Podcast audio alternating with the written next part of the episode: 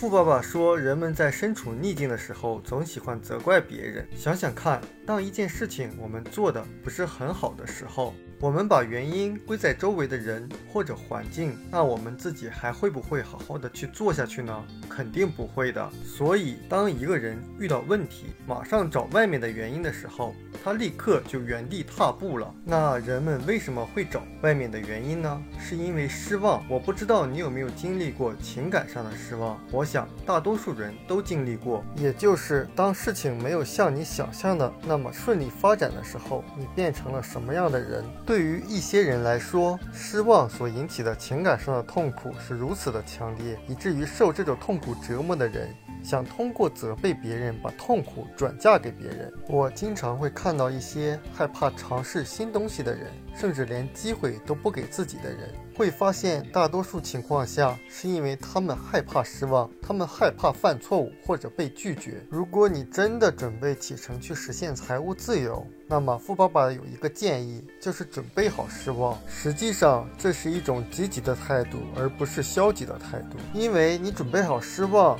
你就有把失望变成资产的机会。但大多数人把失望变成了一项负债，一项长期的负债。你听没听到？有的人会说：“我再也不会那么。”做了，或者说我早知道会失败。实际上，就像每个问题中都隐藏着机会一样，每一次的失望都蕴藏着无价的智慧结晶。当人们说我再也不做这件事了，实际上他已经停止学习了。他们被失望挡住了去路，失望已经变成竖在他周围的一面墙，而不是可以使他们站得更高的一个基石。所以，为什么很多人说这个世界上成功的人是少数？实际上，因为只有少数的人能够忍受失望，大多数人不是学会如何面对失望，而是终其一生去逃避失望。他们没有意识到失望是学习过程中的一个重要。部分，正像我们能够从自己犯的错误中学到的东西一样，我们会在失望中锤炼自己的个性。也就是你要意识到，在实现财务自由的路上，遇到拒绝、遇到失望、遇到困难、犯错误是正常的。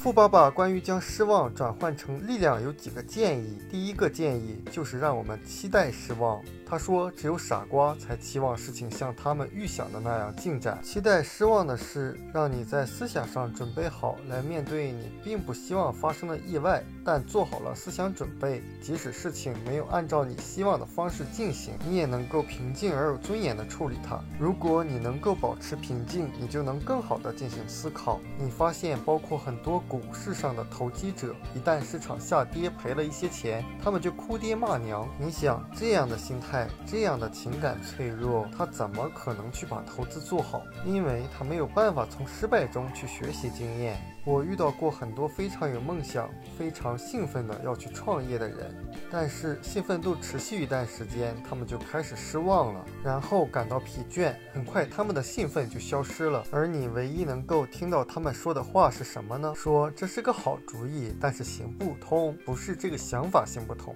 不是生意行不通。而是失望的作用更大。他们让自己的急躁转换成失望，然后又被失望打败。很多情况下，人们为什么非常急躁呢？就是他们没有收到即刻的财务回报。企业主和投资人可能要等上好几年的时间，才能看到他们的企业和投资产生现金流的。因为成功是需要时间的，并且他们会很清楚，当真正正获得成功的时候。财务上的回报是非常可观的。第二个建议就是要找到合适的导师。第三个建议就是善待你自己，因为对于犯错误、失望或者在某件事情上的失败来说，最让我们感到痛苦的不是别人怎么来看我们、评价我们，而是我们对自己的态度。因为大多数人在犯错误的时候，他们的自责通常远远大于别人对他们的责骂，所以不要去责怪别人。